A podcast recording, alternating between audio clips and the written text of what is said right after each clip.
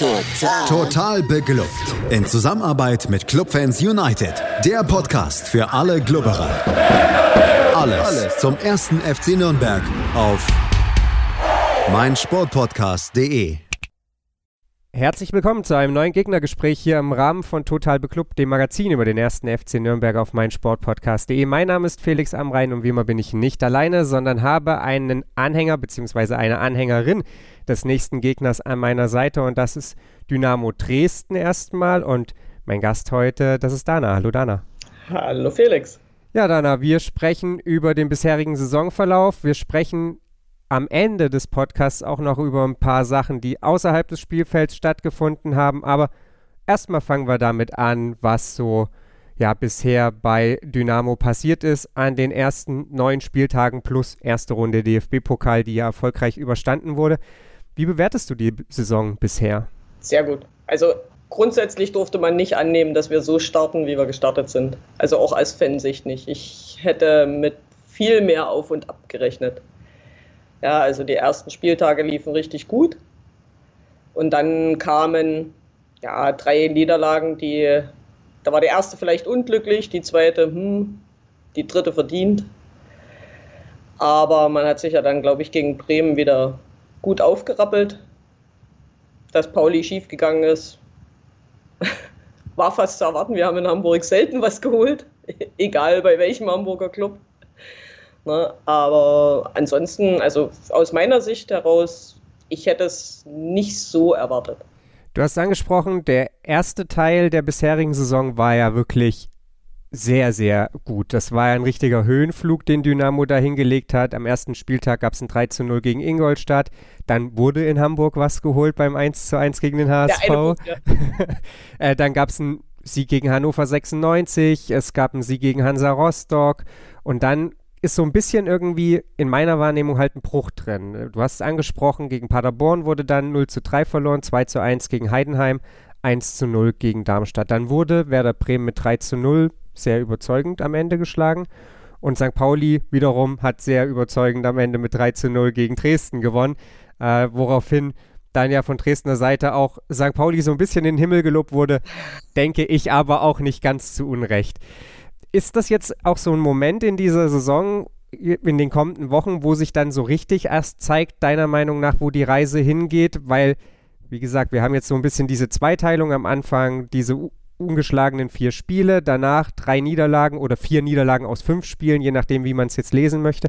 Zeigt sich jetzt erst so richtig, wo das Pendel hinschlägt und wo dann die Saison vielleicht auch langfristig hingehen wird? Hm, ich denke, das wird noch dauern, bis man es wirklich langfristig erkennt. Also ich glaube eher, dass, dass wir auch in Zukunft so ein bisschen mit so einem Auf und Ab rechnen müssen. Ich glaube nicht, dass wir nochmal so eine vier Spiele hintereinander Serie hinkriegen. Das, da bin ich eher skeptisch. Ja.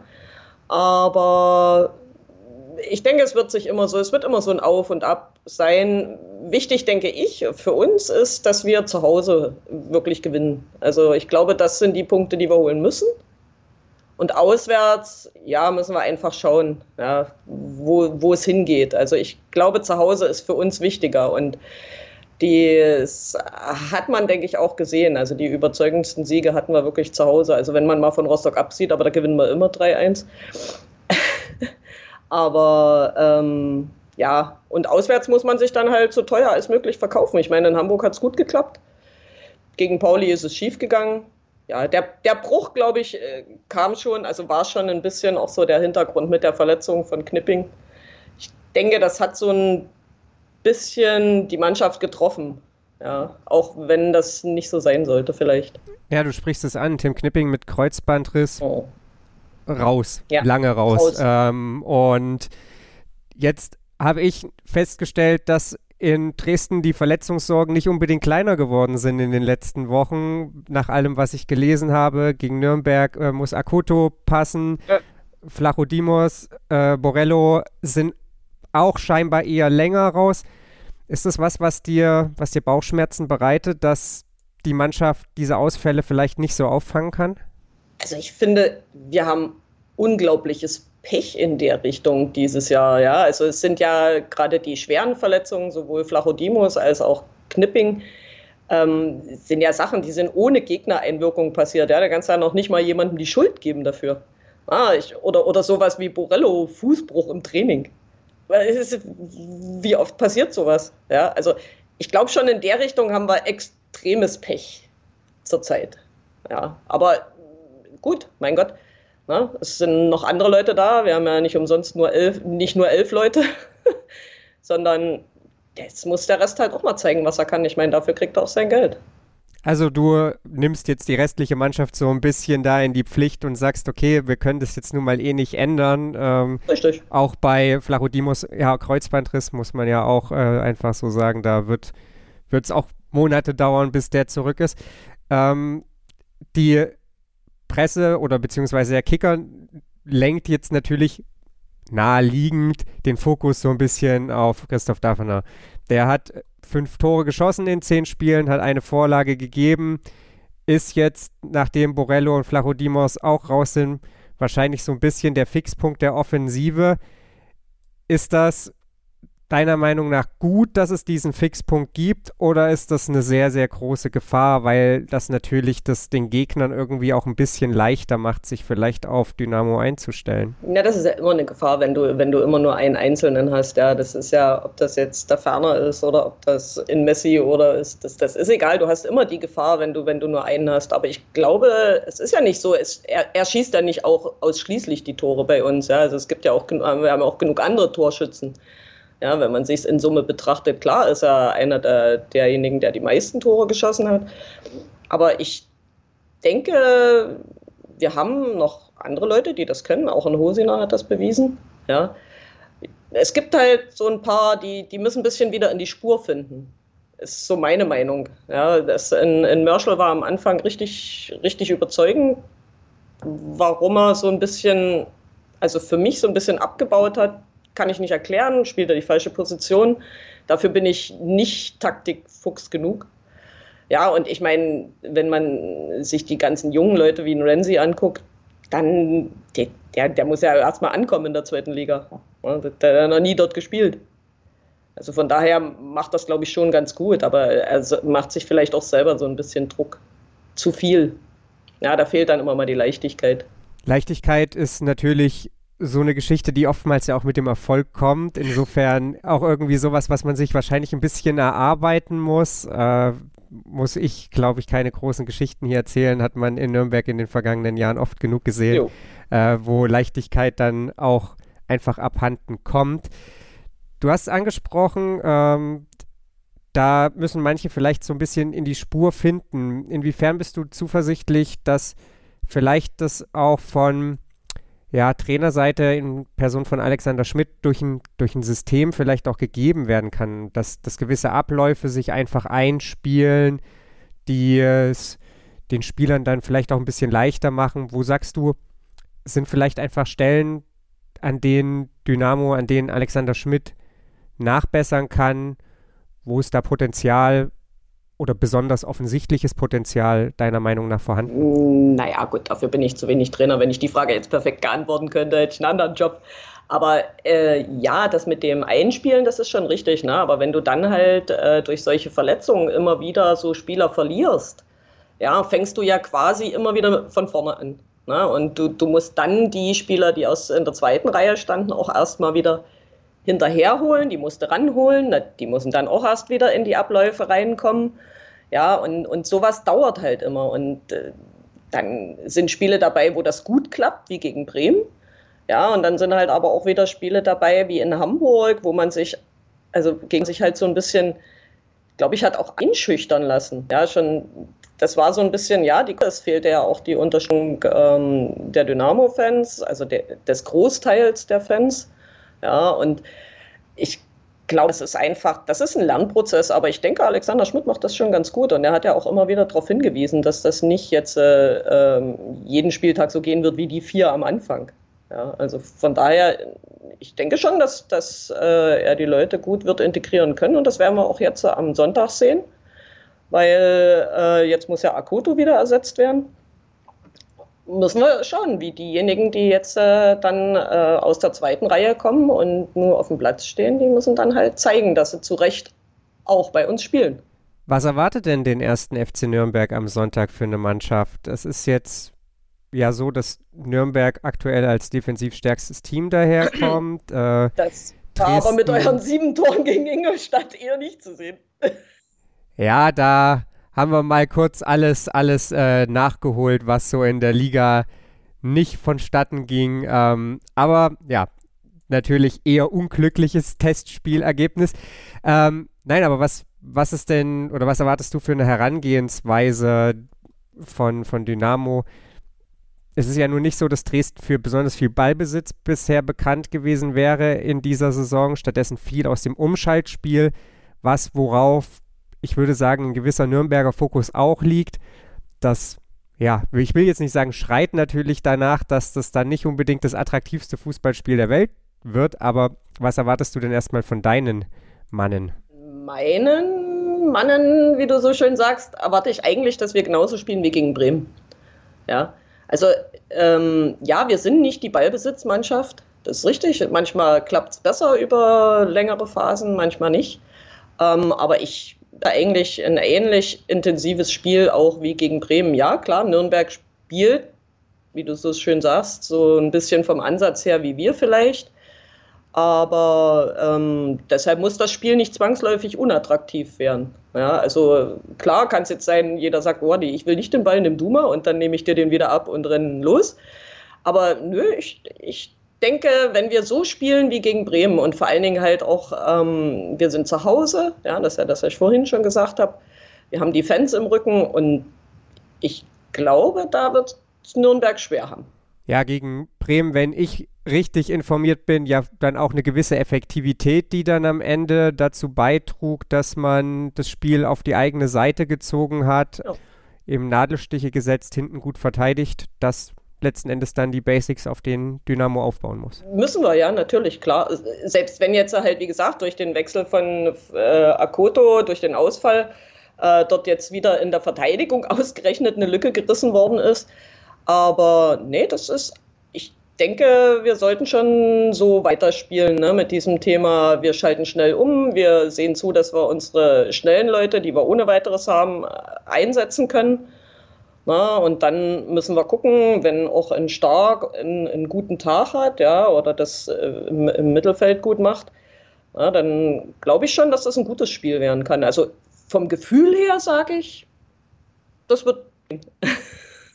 aber gut, es muss man ja auch sagen als Dynamo. Nee, aber wirklich, so ganz ehrlich, ich finde, das sind so, so Gegner, so wie, wie, wie ihr, wie Nürnberg oder auch wie Bremen. Das ist sowas, das liegt uns, glaube ich, eher als, ähm, ja, solche, solche Mannschaften so wie Darmstadt oder das, das ist eher nie so uns. Und ähm, Paderborn haben wir ja im Pokal gezeigt, wie es geht. Gut, die kamen dann hinterher zurück und haben sich bitter gerecht. Wobei man natürlich auch sagen muss, dass von, von den drei Toren mindestens eins, wenn nicht alle drei, sehr unglücklich herbeigeführt worden sind. Womöglich wiederholt sich die Pokalgeschichte ja dann. Ihr habt in der zweiten Runde St. Pauli. Ah, womöglich könnt ihr euch dann da rechnen. Äh, das ist das angestrebte Ziel. Dann ja auch mit dem Heimspiel. Wo siehst du die Reise für Dynamo in dieser Saison hingehen? Ich meine, wir haben jetzt, wir haben zwar vorhin schon mal so ein bisschen darüber gesprochen, dass es noch nicht so ganz klar ist, dass du auch glaubst, dass es noch ein bisschen dauern wird, aber wir haben ja mittlerweile dann ja doch mehr als ein Viertel der Saison gespielt. Ähm, so ein bisschen ein Bauchgefühl entwickelt man ja dann dafür. Du hast das Verletzungspech angesprochen. Ähm, aktuell sieht der Tabellenstand ja trotzdem soweit erstmal ganz gut aus. 13 Punkte sind auf der Habenseite, damit zumindest schon mal sechs mehr als Sandhausen auf dem Relegationsplatz und für Dresden wahrscheinlich noch viel wichtiger, neun mehr als Erzgebirge Aue auf dem ersten Abstiegsplatz. Auch das, ja. Was, was sagt dein Gefühl, wo die Reise hingehen wird? Wenn wir am Ende dort stehen, wo wir heute stehen, bin ich zufrieden. Also das, wir haben ja, oder sage ich mal, der, der Verein hat ja auch gesagt, das Ziel ist der Klassenerhalt. Ne? So bescheiden muss man sein, auch wenn's, wenn gerne nach, wie nach den vier Spielen am Anfang dann schon viele vom Aufstieg träumen wieder. Na, aber das ist in Dresden, glaube ich, immer so. Wir sind äh, schnell himmelhoch jauchzend, aber wir sind auch ganz schnell zu Tode betrübt. Aber grundsätzlich ist immer gesagt worden, Klassenhalt ist das oberste Ziel und ich denke auch, dass wir das schaffen. Und wenn der Platz, den wir jetzt gerade innehaben, mit Platz 11 am Ende der Saison steht, ich glaube, dann kann jeder zufrieden sein. Ne? Und uns fehlen, sagen wir mal, noch 27 Punkte. So, wenn man so grob rechnet, ne, mit den 40. Das heißt, es sind noch neun Heimsiege. Schaffen wir. Fangen wir am Sonntag an damit. dann sind es nur noch acht. Ja, mal gucken, mal gucken. Ich glaube, da hat der erste FC Nürnberg was dagegen, aber das sehen wir dann am Sonntag. Dann habe ich möchte mit dir noch kurz über eine andere Thematik sprechen, die gar nichts mit dieser Saison zu tun hat, aber in dieser Woche nochmal gewissermaßen auf den Tisch kam. In Dresden gab es eine, ja, ich nenne es jetzt mal Anhörung beziehungsweise ein Gespräch darüber, dass sich mit den ja, Ausschreitungen rund um den Aufstieg in der vergangenen Saison beschäftigte, wo nochmal geklärt werden sollte, was ist da eigentlich passiert und wie konnte das am Ende darin gipfeln, dass gefühlt ganz Deutschland nach Dresden guckte und dachte sich, was zur Hölle ist denn da gerade los? Erst einmal, wie kommt oder wie, wie hast du das wahrgenommen, dass das jetzt nochmal, ich sage mal, von politischer Seite aufgearbeitet wurde? Ja, das war ja erwartbar, dass das, dass das passiert. Ich finde das auch nicht zwangsläufig falsch, weil ähm, man schon unter, also ich bin immer vorsichtig mit solchen Sachen, die vor allen Dingen vorm Stadion passieren, ja, und damit ja auch, sage ich mal, nur indirekt in der Verantwortung des Vereins liegen, ähm, den dann gleich immer herzuzuzerren und zu sagen, du bist jetzt dafür verantwortlich. Ja, das, das, ist eigentlich Quatsch, weil man kann den Verein nicht für irgendwas verantwortlich machen, was vor dem Stadion passiert. Na, ich meine, das, das ist ja Quatsch. Aber ich finde es gut, dass man das offensichtlich nochmal jetzt, äh, die, oder dass es diese Anhörung gab, wenn man natürlich, wobei man eben auch sagen muss, wenn alle Parteien zusammenstehen und, sage ich mal, drei von vier Parteien haben eine ähnliche Meinung und nur die vierte Partei sagt von sich, ich habe überhaupt keine Fehler gemacht, das war alles die Schuld von anderen. Dann habe ich schon so ein paar Bauchschmerzen, aber ehrlich gesagt verwundert es mich auch nicht, dass die Reaktionen so ausgefallen sind. Ja. Also ich war selber dort am 16. Mai ähm, und da gab es so viel, da, da spielte so viel zusammen. Also ich sage mal ganz ehrlich, wer von Anfang an geglaubt hat, dass zu einer Aufstiegsfeier auch Corona hin oder her, ja, kein einziger Fan dort erscheinen würde, sorry Leute, also wir haben ein Jahr davor den Abstieg feiern müssen, ja, und da waren die Leute auch vorm Stadion und es war alles, war auch Corona und es, es, es war alles friedlich, da gab es gar nichts, ja, das Klar kann man das gutheißen oder nicht gutheißen, ja, das ist alles richtig. Aber sich hinzustellen und dann auch zu sagen, ja, also wir hätten da nicht damit gerechnet, dass da die Leute kommen und wenn, also, boah, nee, also, ja, also es, es, gab ja mehrere Angebote, das auch anders zu gestalten an dem Tag, weil der Aufstieg letztendlich, es war ja klar, dass wir aufsteigen. Ne? Also es hätte schon sehr viel schief gehen müssen, dass das nicht passiert. Aber grundsätzlich sind da, glaube ich, so viele Dinge halt zusammengekommen. Ja, und dann springt der eine natürlich über das Stöckchen, was ihm vom anderen hingehalten wird. Hast du das Gefühl, dass am Ende was daraus gelernt wurde und dass sich beim nächsten Mal, sofern es denn ein nächstes Mal geben wird, ähm, oder ja, da muss man, glaube ich, auch kein Prophet sein, dass es in, im Fußballkontext immer irgendwann wieder Situationen geben wird, die, die eine ähnliche Gemengelage zumindestens ermöglichen, um es vielleicht mal diplomatisch auszudrücken. Hast du das Gefühl, dass da was draus gelernt wurde, damit man beim nächsten Mal da besser, vielleicht auch deeskalierender, vielleicht auch ja, vorausschauender solche Situationen managen kann, dass es am Ende eben nicht wieder äh, ja, solche Bilder gibt. Ähm, Verein jetzt mal egal hin oder her, ähm, das, das ist ja erstmal zweitrangig. Ja, es trifft ja, trifft ja auch andere Vereine mit, mit solchen Situationen. Ich glaube, ähm, ohne Corona wäre das ganze Ding völlig entspannt abgelaufen. Ja. Also letztendlich äh, haben hier die äußeren Umstände schon, äh, glaube ich, eine extreme Rolle gespielt. Ähm, es gab ja auch viele Jahre bis, bis zu diesem Tag, viele Jahre in Dresden, egal wer da war und egal warum, ob das der Abstieg war, ähm, keinerlei Probleme, schon gar nicht in der Größenordnung, gell, wie es halt im Mai passiert ist. Ja, klar, es muss jeder daraus lernen. Ne, das, das Problem wird halt nur sein, wie gesagt, wenn, wenn äh, eine Partei der Beteiligten nicht bereit ist, daraus zu lernen oder halt eben sich auch hinstellt und sagt, also pff, wir können da keine Fehler von unserer Seite erkennen, dann habe ich da schon so ein paar Probleme damit, ja, weil wenn man sowas wirklich äh, offen aufarbeiten will und ansprechen will, dann kann es nicht nur an der Fanszene und nicht nur am Verein sein, ähm, dort sozusagen die Analysen zu betreiben und, und Konzepte zu entwerfen, um sowas zu verbessern, sondern dann muss man halt sich halt auch von von den anderen Seiten her mal fragen, was hätte man dort vielleicht besser machen können. Ja, ich, ich hoffe, dass man daraus lernt. Ja, ich hoffe allerdings auch nicht, dass es wieder zu so einer Situation kommen wird, weil ich denke, das Leben wird sich, ob jetzt mit oder ohne Corona, also es wird ja eh immer da sein, das normalisieren und dann denke ich, wird das die nächsten Jahre und auch in Dresden so friedlich ablaufen, wie es bisher auch die Jahre davor gewesen ist.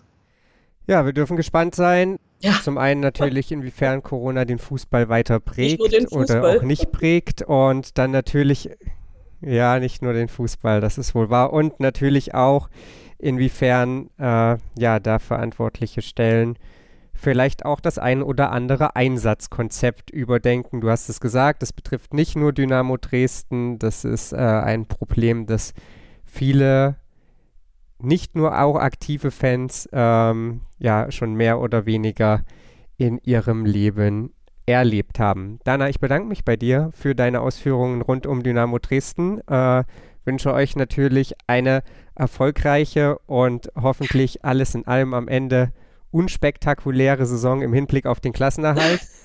Am Sonntag wird vielleicht noch nicht damit angefangen, aber das äh, schauen wir mal an. Genau, schauen wir mal. Ich bedanke mich auch. Auf ein schönes Spiel am Sonntag. Das auf jeden Fall. Wir sind noch nicht ganz fertig hier mit dem Podcast. Wir hören gleich wieder einen Klassiker der Fußballgeschichte und zwar eben zwischen Dynamo Dresden und dem ersten FC Nürnberg. Welcher das ist, das hört ihr gleich hier bei Total Beklubbt. In rund 40 Folgen habt ihr mich jetzt schon sagen hören, I want to tell you about the Beatles. Ich habe euch die Geschichten zu ihren Alben und ihren Songs erzählt, euch ihre wichtigsten Wegbegleiter und Vertraute vorgestellt und natürlich die Orte, die für die Bandgeschichte eine wichtige Rolle spielten. Habt ihr die drei bisherigen Staffeln schon durchgehört? Nein? Na, worauf wartet ihr dann noch? Rein in den Podcatcher eurer Wahl und einfach mal losgehört. Und folgt gerne auch unserem Instagram-Kanal iwtty-Beatles Podcast. Spiel 1 nach Burgi. Die Bilanz des Club gegen Dynamo Dresden ist fast makellos. In den nur 14 Spielen in allen Wettbewerben konnte der FCN acht Spiele für sich entscheiden und nur eine einzige Partie ging verloren. Auf diese legen wir heute unseren Fokus. In der Saison 2016/17 stand für den ersten FCN ein kleiner Umbruch an. Nach der verlorenen Bundesliga-Relegation gegen Eintracht Frankfurt, die nur zwei Jahre später den DFB-Pokal holen sollten, mussten die Nürnberger zwei Säulen ihrer Offensive abgeben. Nachdem Niklas Füllkrug schon zu Beginn der Saison den Verein verließ, wechselte Guido Burgstaller, der in der Hinrunde überragende 14 Tore erzielte und damit die Torjägerliste anführte, in der Winterpause nach Schalke. Nürnberg stand zum Ende der Hinrunde auf Platz 9 der Tabelle. Fast die Hälfte der geschossenen Tore der Franken nämlich 14 von 30, gingen dabei auf Burgstallers Konto. Aufsteiger Dynamo Dresden stand mit 27 Punkten zwei Punkte vor dem Klub auf Platz 7. Am 18. Spieltag, dem Spiel 1 nach Burgstaller, musste der Trainer Alois Schwarz die freigewordene Stürmerposition neu besetzen und verhalf so einem gewissen Abdelhamid Sabiri zu seinem Profidebüt in einer umkämpften ersten Halbzeit, in der die Dresdner durch ihre schnellen Außenspieler langsam die Kontrolle übernahmen, konnte der in Nürnberg nicht ganz unbekannte Philipp Heise in der 31. Minute den Führungstreffer zum 1:0 nach Vorlage von Berko markieren.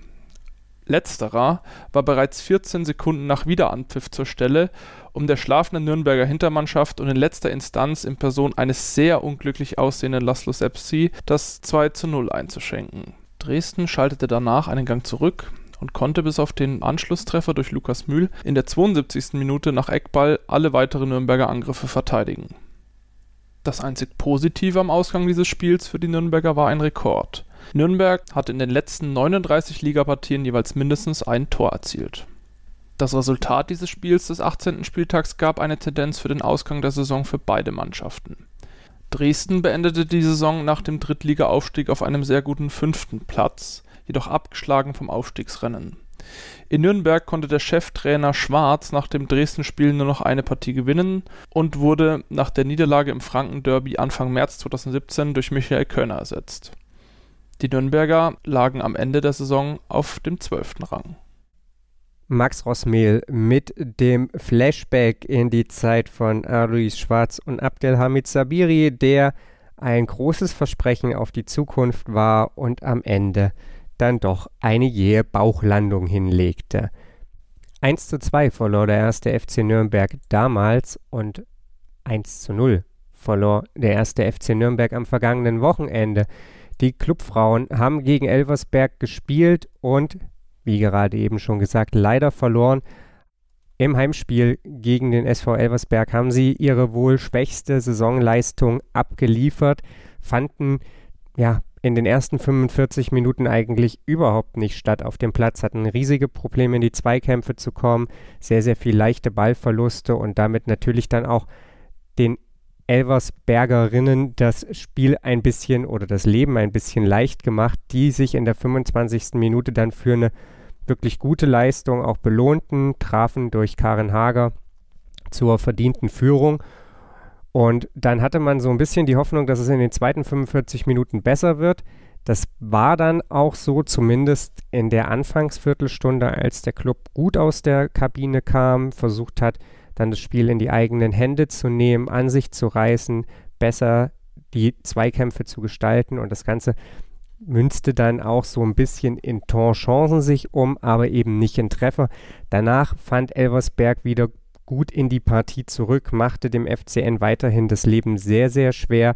Und am Ende muss man sagen, hatten die Clubfrauen zwar noch die Chance zum Ausgleich durch einen Lattentreffer, aber unterm Strich eben dann auch keine drei Punkte verdient und nicht mal einen gewonnen. 0 zu 1 ging es dann, wie gesagt, aus gegen Elversberg in einer Partie, die die Elversbergerinnen weitestgehend bestimmt haben. Osman Shankaya, der Trainer, war dann nach dem Spiel auch entsprechend unzufrieden, hat gesagt, dass sie wenig von dem umgesetzt haben, was sie vor dem Spiel besprochen haben und dann eben auch auf einen Gegner getroffen sind, der einfach richtig Bock hatte, der dieses Spiel komplett angenommen hat und dann ist die zweite Liga eben so eng, dass das ausreicht, um ein Spiel zu verlieren. Am Sonntag haben die Clubfrauen dann die Chance, es wieder besser zu machen, sich wieder von einer anderen Seite zu präsentieren. Dann gibt es das Auswärtsspiel in Ingolstadt. 11 Uhr ist es soweit.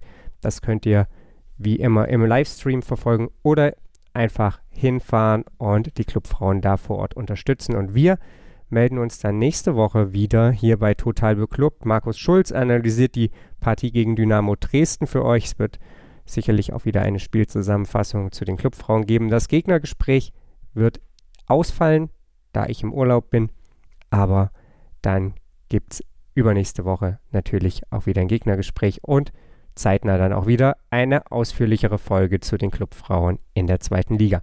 Das alles gibt es wie immer hier bei Total Beklubbt auf meinsportpodcast.de und wenn euch gefallen hat, was ihr hört, dann folgt uns doch auf einem der Social Media Kanäle Facebook, Twitter oder Instagram und abonniert den Podcast. Und wir hören uns dann demnächst wieder. Total. Total beglückt. In Zusammenarbeit mit Clubfans United. Der Podcast für alle Glubberer. Alles, Alles zum ersten FC Nürnberg auf meinsportpodcast.de.